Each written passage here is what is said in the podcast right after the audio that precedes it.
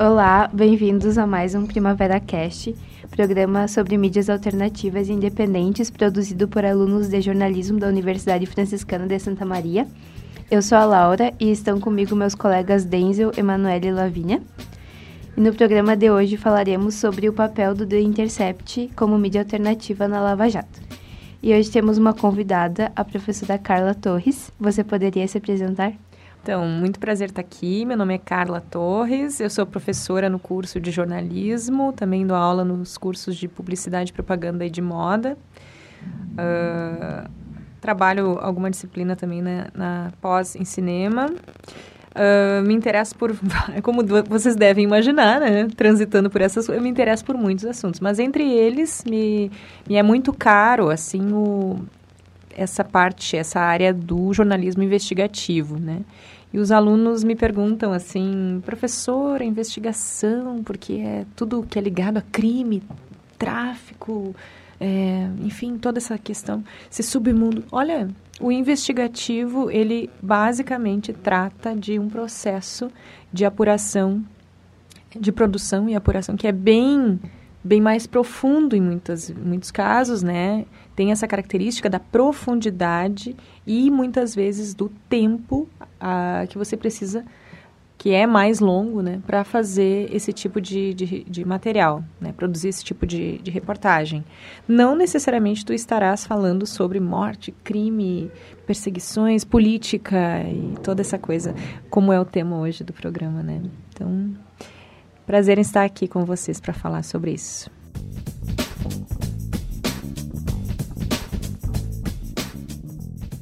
Uh, então a gente pode começar falando um pouco sobre o papel do jornalismo investigativo e principalmente nesse contexto político do país atualmente. Eu dizia antes sobre a característica né, de todo e qualquer uh, todo e qualquer material investigativo que é a profundidade uh, e sim muitas vezes o tempo que você leva para produzir algo assim, né? Você tem hoje, por exemplo, um modelo diferenciado também, que são as agências independentes, né? Do estilo pública, o próprio Intercept, né? Então, dependem aí de financiamento, dependem de algum investimento, geralmente feito, claro, pelo seu público, né? A, a gente tem ali no, na pública mesmo, agência pública, toda uma rede de financiamento que, segundo os próprios jornalistas, é, não tem interferência alguma na escolha dos temas, né, das pautas, não define isso, apenas é uma aposta no trabalho, na qualidade desse trabalho, dessa equipe. Bom, isso é um privilégio, porque nós sabemos que, uh, tradicionalmente, né, estamos falando de veículos uh, nos quais nós, eu, a minha geração, né, para trás também, todo mundo que veio antes de mim, muitas vezes sonhava em trabalhar e que são redações, são lugares em que você sofre sim diretamente as coerções. A gente trabalha em teorias do jornalismo com todas aquelas esferas, né, que influenciam na definição das pautas, na produção, na disponibilização desse conteúdo. Então, quando você tem a oportunidade de ir para um lugar, integrar um grupo em que você não tem essas restrições ou tem restrições diferentes que não necessariamente as de do que você deve cobrir, como você deve cobrir, ah, quem você vai melindrar, como a gente viu aqui, né, no, nos vazamentos. Então a última parte, né, Lava Jato fingiu investigar a FHC apenas para criar percepção pública de imparcialidade, mas Moro re, re, repreendeu, melindra alguém cujo apoio é importante. Então assim, é, quando você está na perspectiva de melindrar um anunciante, de melindrar alguém que a, atinge, né, se relaciona diretamente com o veículo, financiando, né, interferindo nesse financiamento, a sua pauta, a sua capacidade de investigação, ela é podada, né? Então, primeira coisa assim que eu acho que é interessante a gente destacar é o papel da investigação neste novo contexto de, de atuação profissional em que o campo se reconfigura e é capaz então de comportar essa nova postura, né? Essa esse desbravamento de fronteiras que antes eram intransponíveis muitas vezes para principalmente os jovens jornalistas, né? Então o Brasil de novo no foco é, mas de uma forma diferente agora, com um posicionamento midiático diferente, né? Então a pergunta era qual é o papel, né? O papel, me parece, ele está sendo traçado de uma forma diferente hoje, me parece bem mais adequada, adequado a, ao que seria o ideal, né, do desempenho profissional. Mas, claro, como eu disse, as coerções são também tradicionais do, da área e a gente sempre aprendeu, teve que aprender a conviver com isso. Mas hoje eu acho que, assim, é até, é até irônico pensar dessa forma, né? O, o campo em crise, principalmente depois da queda da obrigatoriedade do diploma, desde 2009. É, a área, sim, em crise, mas a gente está vendo aí, além desta, né, outras oportunidades em que o jornalismo teve, sim, é, espaço né, para se reerguer e sempre está tendo. É uma grande oportunidade para que não só os futuros profissionais, mas a sociedade entenda qual é o papel, qual é o potencial do, do bom jornalismo, né? Em frente a um contexto como o da Lava Jato, né? Com todas essas, essa, esses vazamentos, todas essas apurações que foram feitas pós, então, o acesso, porque, claro, você não pode simplesmente ter é, é, aquela história, né? Você tem que ouvir todos os lados. Então, no momento em que você tem diálogos ali né, da, dos, uh, dos alvos, digamos assim, do vazamento, você tem que ir até essas pessoas. E depois a Folha, então, dando espaço para essa apuração, né, para essa comprovação que foi feita. Tipo, bom, ligamos para o jornalista que teria conversado. Sim, ele conversou efetivamente. Então, é todo um cruzamento, coisas que numa matéria vocês vão fazer para qualquer tema. Claro, cruzar dados, cruzar informações, cruzar opiniões até. É, de fontes, mas isso feito em detalhe, incansavelmente, assim, num processo que pode levar semanas. Né? Então, a gente vê ali uma, digamos assim, uma realidade aumentada né? dessa, dessa atuação, dessa necessidade de apurar, de checar, checar, checar os dados incansavelmente. A Folha fez um podcast uh, com os jornalistas que fizeram, uh, produziram os textos, né? E daí eles falam bastante sobre como existia uma base de dados enorme e era muita coisa assim, e eles tiveram que, principalmente nos primeiros textos ali, realmente pesquisar somente as palavras-chave, porque eles conseguiram muita coisa e vai ser bem proveitoso, assim, sabe? São 1.700 páginas, eu acho, de conversas, né? É, sim. Imagina, gente. Eu, eu tinha lido conteúdo. que o Demo, Demore, né? Eu nunca sei pronunciar o nome dele. Ele o jornalista do, do, Intercept, ele tinha dito assim, a gente tem publicou só 1% uhum. do que a gente teve. A, a, uhum. Daquilo a que a gente teve acesso. Eu fiquei assim, ah, meu Deus. E ainda não foi divulgado nenhum áudio, né? Que vem Só por aí. as conversas. Sim, uhum. gente. Então, eu também tô curiosa. E eu estava dizendo para vocês, eu consegui me deter bastante até a, a quarta parte, né? Agora eu tô parando recém para conseguir ler da quinta em diante. É, mas é uma novela, né? A gente ficou ali, em vez de parte, são são episódios, capítulos, né? Praticamente dentro do que a gente sabe que é, é uma cobertura inédita nesse a respeito desse caso, né? E até a questão que tu estava falando antes da agência pública e de todos todas essas mídias que agora estão realmente tendo um lugar. Uh, falar também sobre essa seletividade da, dos conteúdos, que eu estava lendo também uma matéria do, do, do Intercept, que eles falam sobre como um jornalista tinha descoberto sobre uns esquemas de corrupção do filho do FHC.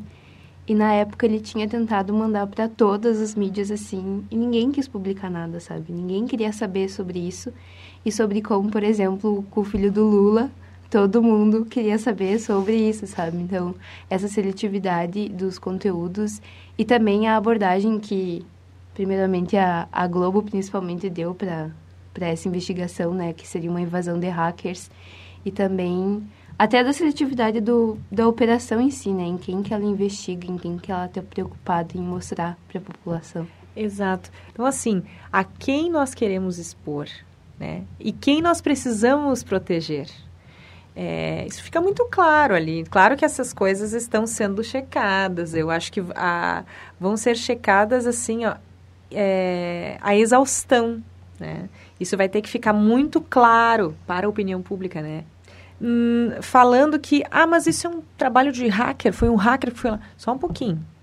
Tá, o hacker foi lá, o hacker em geral, o hacker está fazendo algo que não deveria fazer. Qualquer hacker no mundo, né? Mas o hacker vai lá e descobre, vaza, né? Uhum. Uh, tem acesso a um arquivo como este, em que juízes, né? Um juiz em que é, toda uma, todo um grupo encarregado, então, de uh, provar coisas e o é, integrado também aí pa, por alguém que deve julgar essas coisas falam entre si sobre quem seria legal, quem não seria legal estar exposto. Como a primeira coisa que nós temos aqui, ó, uma das primeiras, ó, a parte 3, Deltan Dallagnol duvidava das provas contra Lula e de propina da Petrobras horas antes da denúncia do triplex. Gente, depois eu estava olhando aqui o PowerPoint, né? É muito engraçado, assim, quando a gente para e olha. E aí, é, feito como se fosse assim, um trabalho de apuração jornalístico, praticamente, né? Aquelas setas ali, todas pro Lula. Gente, é assim, ó, eu fico imaginando Tem esse material. conversa, né, deles falando sobre... Pois... Sobre, ai, vamos montar um PowerPoint, não sei o quê, bem direcionado ao super direcionado. Ele conseguiu mesmo várias setas ali, apontando. Mas aí eu fico pensando assim, ó... Claro, tem um respaldo. Tudo que foi dito, né? teve respaldo, teve é, passeata na rua também para né, erguer bandeirinha, a, aquela história do Somos Todos Moro. Gente, assim, é, é importante dizer aqui, todos temos lado. Todo mundo tem um lado. Até o isentão, né, como a gente diz, tem um ladinho. Ele tem o seu ladinho, que é o, o muro. Né? Uhum. Só que esse muro permite que ele enxergue dois lados, no mínimo. Ele tem um julgamento, ele não quer dizer. Mas assim, eu não estou aqui uh, dizendo, ah, eu sou pró qualquer coisa. A gente está falando de fatos, de dados, né? Bom, em nota, a MPF e o Moro, eles falaram que não iriam comentar as invasões que eles denominaram como criminosas, mas não negaram a veracidade delas mesmo assim. Aí eu queria que tu falasse um pouco sobre o direito de vazamento quando eles são de interesse público. A gente deve seguir, né, uma escala de interesses aí. Falava antes da, de quanto, do quanto são é, constrangedoras nessas né, amarras que aqui o profissional, o empregado, numa, numa grande mídia, enfim, é, num grande veículo de mídia, é, está sujeito e aí tu tens ali muito mais do que interesse público em jogo. Tu tem interesse do anunciante, tu tem interesse do teu chefe que tem em cima dele a cobrança do interesse de várias outras esferas. E aí, quem é o jornalista, né? Afinal. Não, que falar que, que esse caso, assim, é, é muito explícito que a gente consegue enxergar o quanto existe, que eu estava falando antes, essa seletividade, tanto na operação quanto na no jornalismo. E também existe essa imparcialidade da que era legada pela operação e essa também imparcialidade que a gente tenta perseguir no jornalismo. E o quanto esse essa esse papel que o The Intercept está fazendo agora que nem tu estava falando de, de realmente de ser um direito da população saber sobre o que está acontecendo é a nossa representação política. E sobre como isso uh, vai desconstruir toda essa essa imagem de idealização que a população gosta de fazer sobre o Moro, principalmente, e também essa idealização que eu não sei, eu vejo que assim a maioria da população ela gosta de se agarrar em coisas que são apolíticas e imparciais para não sabe tirar as pessoas não elas não querem elas não gostam de, de, de política sabe brasileiro sempre diz ah é político não gosta de discutir muita gente pensa isso, sabe? De, tu, não, ah, não, o Moro, olha só o Moro, sabe? Ele tá nessa operação, ele é um juiz totalmente imparcial, não, não, é, não, não traz a política, não sei o quê. Só que realmente, sabe, agora que com isso, sabe, a gente pode perceber, não, não é assim, sabe? E não só com, com o judiciário, com o executivo também, sabe? As pessoas, des, tipo, elas tendem a se agarrar em líderes políticos que vão salvar o país, sabe? E eu acho que a maioria do que o, do que a gente pode ver dos nossos problemas não, não é de agora. E, por exemplo, isso começou lá com o Getúlio, sabe? Tinha uma crise, nossa, o Getúlio vai nos salvar. Aí depois, ai, os regimes militares, aí o FHC, depois o Lula, e daí agora o Bolsonaro, sabe? Sempre tem um, uma crise assim, daí surgem esses líderes e é o, parece que a população agora eu espero, sabe, tipo que com essa, principalmente por ser uma mídia alternativa, para desconstruir um pouco essa esse discurso que se forma e essa imagem que se tem assim, tanto do judiciário, do executivo, de todo mundo. Olha, tu sabe que o nosso povo, nós temos uma coisa meio passional assim, né, do hum. uma coisa assim messiânica, né? O salvador da pátria, hum. o salvador do povo, o salvador, o salvador. E eu não me salvo nunca. Eu hum. não vou atrás de tudo que eu preciso ter, saber, fazer para eu ter uma vida digna. Para eu ter uma vida que corresponda ao meu investimento como cidadão. Para sei lá, ah, eu não sei para quem é que eu devo cobrar esse buraco aqui na, na rua, como é que eu faço mesmo? Ah, eu estou quebrando meu carro aqui todo dia, como é que, onde é que eu vou? Ninguém quer saber. As pessoas vão só reclamar, reclamam, reclamam, reclamam, ninguém tem uma representatividade, ninguém. Poucas pessoas buscam é, organizar, ser a representatividade. Na, eu falando buraco na rua, gente, é só um detalhe, é só um exemplinho do nosso dia a dia como cidadãos. Ah, Todo dia alguém fura sinal vermelho, ninguém fala nada. Em Santa Maria já se instituiu. Tipo assim, parece que inverteu a coisa. Agora no vermelho é que se passa e no verde a gente para. A gente tem que ficar parado no verde porque a beldade tem que passar no vermelho enquanto elas querem, né? Então, assim, a gente está acostumadinho, assim, a ser atendido, a ser socorrido. E claro que isso serviu de bandeirinha para quem chamou de populismo, de, é, enfim, o outro pai do povo, né, o Lula uhum. e, enfim, todos os seus a, a, Dilma e todo mundo que fazia parte, faz parte dessa ideologia, enfim. Com isso eu não quero dizer também que eu defenda o Lula.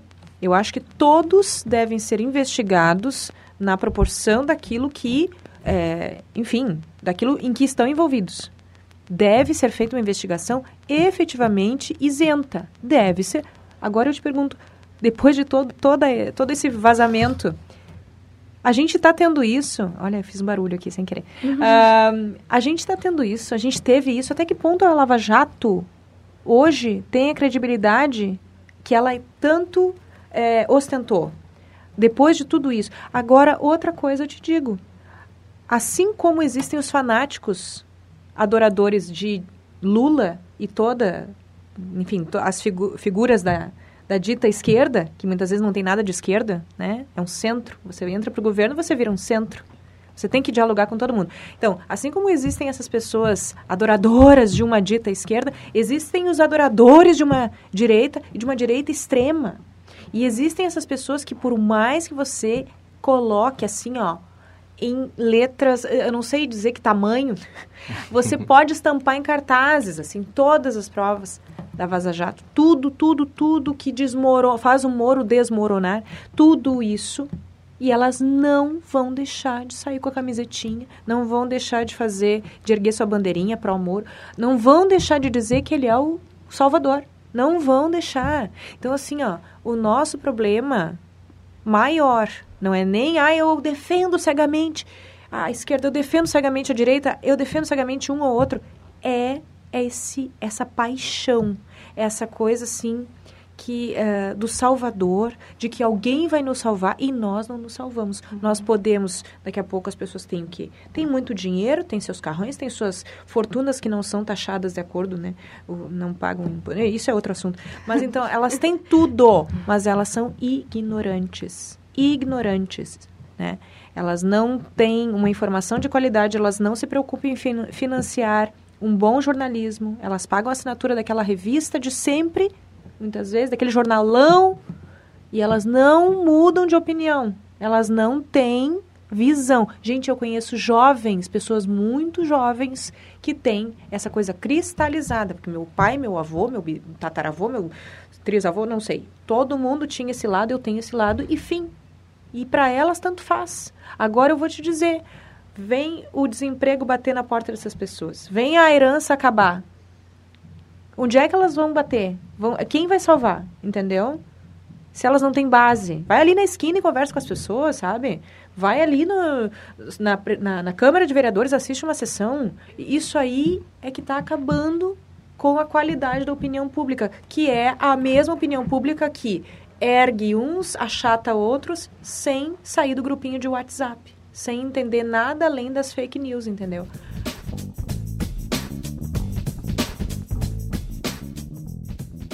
Em todos os programas, nós indicamos mídias alternativas e essas mídias são disponibilizadas no nosso Instagram. O link do nosso perfil é primaveracast e vocês podem nos seguir lá para acompanhar todas as nossas atualizações e ficar por dentro das próximos, dos próximos programas. A nossa indicação de hoje é o The Intercept. O The Intercept Brasil é uma agência de notícias e suas investigações aprofundadas se concentram em política, corrupção, meio ambiente, segurança pública, tecnologia, mídia e outros. A agência dá a seus jornalistas a liberdade editorial e o suporte legal de que precisam para expor a corrupção e injustiças. Então a gente queria agradecer a participação da professora Carla, que com certeza enriqueceu o nosso tema de hoje. E é isso. Muito obrigada, gente. Obrigada por nos escutarem e até o próximo programa.